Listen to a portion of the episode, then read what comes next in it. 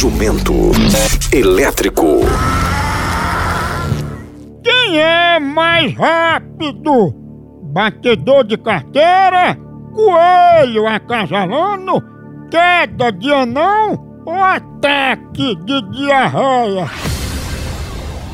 É o ataque de diarreia.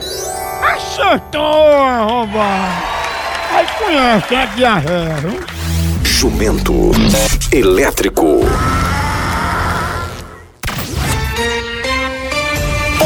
Por trás da fama. Peru, me fale aí sobre o Zambolt. O Zambotti, esse cara era um cara até excelente, um cara legal. E a família dele, hein? Na família dele tem uns que é humilde, outros é mais boçal, né? O irmão dele se meteu em negócio de malandragem, foi preso, foi presidiário.